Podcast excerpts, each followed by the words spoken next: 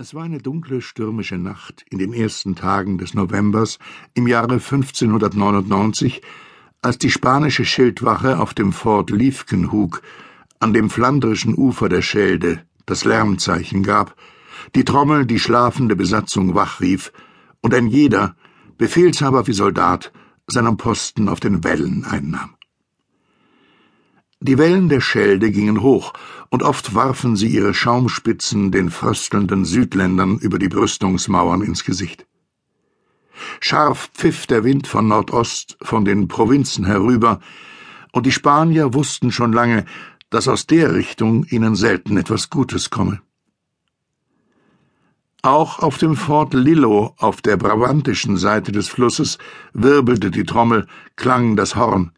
Deutlich vernahm man durch das Getöse des Sturmes, durch das Brausen der Wasser fernen Kanonendonner, welcher nur von einem Schiffskampf auf der Westerschelde herrühren konnte. Die Wassergeusen spielten ihr altes Spiel. Was kümmerte dieses Amphibiengeschlecht der Sturm und die Finsternis? Waren Sturm und Nacht nicht seine besten Verbündeten? Wann hätte je ein Wassergeuse das stürmische Meer und die Finsternis gefürchtet, wenn es galt, seine Todfeinde zu überlisten, die Verwüster und Bedränger seines den Wogen abgekämpften Vaterlandes zu vernichten? Grässlich aber war der Krieg ausgeartet. 32 Jahre dauerte nun schon dieses fürchterliche Hin- und Herdrängen der kämpfenden Parteien, und noch war kein Ende davon abzusehen. Die Saat der Drachenzähne war üppig aufgegangen. Wohl waren eiserne Männer emporgewachsen aus dem blutgedüngten Boden, und selbst die Frauen mussten verlernen, was Menschlichkeit und Milde sei. Es gab eine junge Generation, welche sich schon deshalb nicht nach dem Frieden sehnte, weil sie ihn gar nicht kannte. Und war der Krieg schrecklich auf dem festen Lande, so war er noch viel fürchterlicher auf dem Meere. Auf dem Lande konnten immer noch Gefangene ausgewechselt oder losgekauft werden. Städte, Flecken und Dörfer konnten Brand und Plünderung abkaufen. Auf der See gab es aber schon längst weder Pardon noch Ranzion. Für Barmherzigkeit wurde es geachtet, wenn man die gegenseitigen Gefangenen kurzweg niederstieß oder sie an der Rahe aufhing und sie nicht langsam auf die grausamste Art zu Tode marterte, sie nicht auf dem Verdeck kreuzigte und mit dem genommenen Schiff versenkte. Mit besorgter Aufmerksamkeit lauschten auf den Wellen von Fort Liefkenhoek Befehlshaber und Soldaten der Kanonade und teilten sich ihre Vermutungen gegenseitig mit. Der eine hatte diese Ansicht über die Kämpfenden, der andere jene Ansicht. Aber zuletzt ging anfangs leiser, dann aber bestimmter und lauter von Mund zu Mund das Wort unter den Soldaten die schwarze Galeere. Wiederum die schwarze Galeere. Ein jeder sprach zwischen Zorn und unheimlicher Beklemmung dieses Wort aus, die schwarze Galeere. Gegen ein Uhr legte sich der Wind und auch die Kanonade schwieg. Aber zwanzig Minuten nach ein Uhr flammte es plötzlich in weiter, weiter Ferne, blutrot, blitzartig über den dunklen Wassern auf.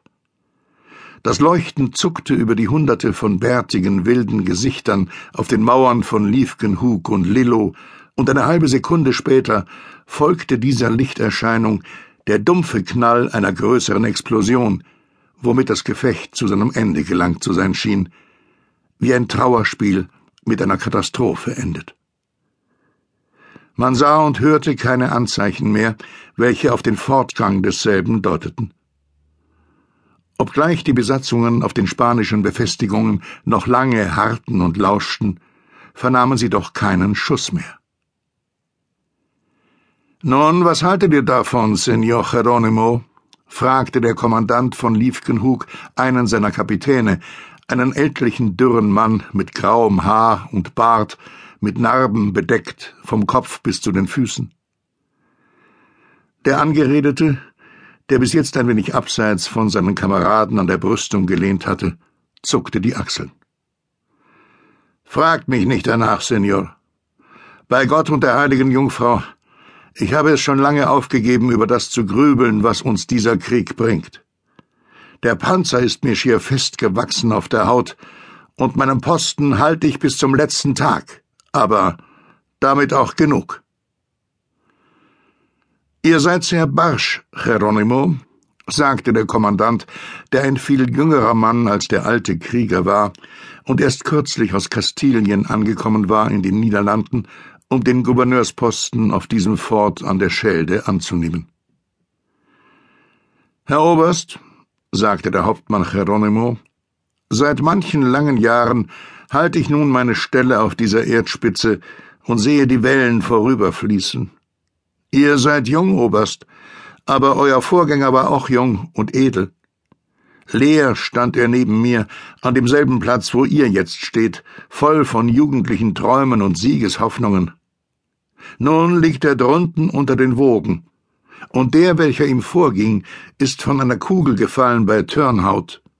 Er dachte auch, siegesgekrönt heimzukehren in sein Schloss an der Tarata zu seinem jungen Weibe. Bah!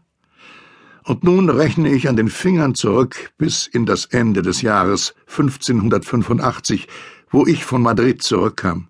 Senor, damals glaubte auch ich noch an Sieg und Ehre in diesem Krieg. Ich habe aufgehört daran zu glauben, und ihr werdet's auch, Oberst, so euch Gott das Leben schenkt. Ihr seid ein finsterer Träumer, Hauptmann. Aber sagt doch, in jenem ewig denkwürdigen Jahre wart ihr in Madrid? Ja, in jenem glorreichen Jahr, wo der große Prinz uns Antwerpen zurückeroberte? Ja. So seid ihr mit dem Alexander Farnese als Sieger in die Stadt eingezogen? O ihr Glückliche! Nein, sagte der alte Soldat finster. Ich bin nicht im Triumphzuge gewesen. Man hatte mir einen anderen Auftrag gegeben, um welchen man mich damals im Lager sehr beneidete. Ich war der Bote, welchen der tapfere Prinz mit der Nachricht von der Übergabe der Stadt zu Don Philipp, Gott habe seine Seele gnädig, sandte. Ihr? Ihr, Hauptmann Geronimo, durftet solche Botschaft dem König bringen? O dreimal glücklicher. Bitte erzählt davon. Wir dürfen den Wall doch noch nicht verlassen. Die anderen Offiziere der Besatzung hatten sich allmählich näher an den Kommandanten und den Hauptmann herangezogen. Jetzt bildeten sie als aufmerksame Zuhörer einen Kreis um die beiden. Es war nicht häufig, dass man den alten Geronimo zum Erzählen brachte. Was ist davon zu sagen? hub der Hauptmann an. In der Nacht vom 4. auf den 5. September 1585